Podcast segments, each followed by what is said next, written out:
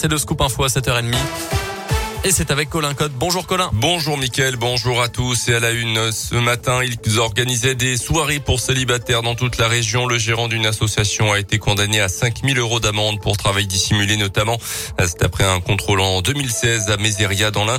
Les gendarmes le soupçonnaient d'une activité commerciale plus qu'associative, notamment des bénévoles qui n'en seraient pas en étant payés en liquide jusqu'à 70 euros par soirée. Un habitant de Saint-Denis-les-Bourgs interné au centre psychothérapique de l'Ain cette semaine, début janvier, quatre policiers équipé de casques et du bouclier avait été blessé par ce forcené retranché dans son domicile. Le maire avait décidé d'une hospitalisation d'office. Le septuagénaire refusait de sortir. Placé en garde à vue mardi, son état psychologique ne s'était pas amélioré d'après le progrès. Il se disait notamment envoûté. Un automobiliste imprudent et surtout pas très futé à Bourg dans la nuit de mercredi à jeudi. Il a grillé un feu rouge sous le nez d'une patrouille de police. Il roulait en plus de ça sans permis de conduire et avait une voiture censée être immobilisée suite à une décision de justice.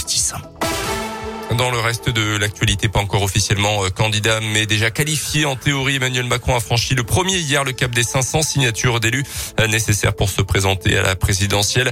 529 parrainages pour l'actuel chef de l'État, 324 pour Valérie Pécresse qui était notamment à Oyonnax la semaine dernière, 266 pour Anne Hidalgo.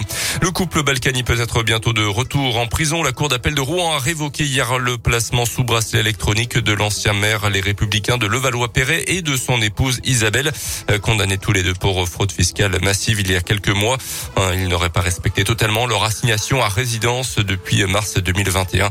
Isabelle Balkany a d'ailleurs été hospitalisée en urgence dans l'après-midi après la décision de la justice. Elle a tenté de mettre fin à ses jours. À retenir également aujourd'hui la journée mondiale contre le cancer ce vendredi 4 février. Près de 382 000 personnes diagnostiquées tous les ans en France et la vie d'après est évidemment aussi importante.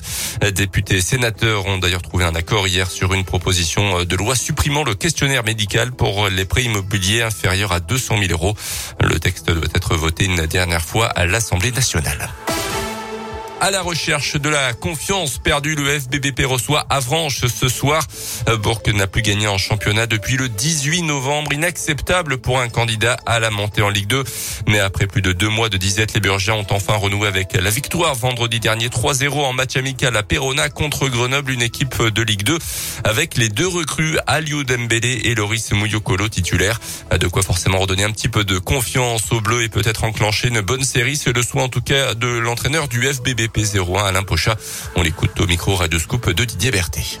La qualité des joueurs de l'équipe, elle s'est pas évaporée. C'est, je pense que c'est une histoire mentale, c'est une histoire de, ben voilà, d'enchaînement euh, défavorable qui font qu'à un moment donné, ben, comme toute équipe, ben, il y a un peu de doute qui s'installe. Y a, on, tente moins de choses, euh, on joue un peu avec un peu plus de pression, on se libère un peu moins. Mais je pense que la qualité des joueurs, elle est là. Je pense qu'il y a il y a des choses qui, qui, se passent quand même aussi dans les connexions, même les entrants là, Aliou et, et Loris, euh, voilà, je, les ai trouvés tout de suite euh, bien intégrés dans, dans le fonctionnement. Donc euh, il faut que nous, on soit capable de réenquiller une série. Bourg 5e face à Avranches, 11e, 20e journée nationale. C'est ce soir à 19h à Verchères. Et puis on l'a appris hier, la France est candidate à l'organisation de l'Euro de foot féminin en 2025. Le pays hôte sera annoncé dans un peu moins d'un an. Merci beaucoup Colin.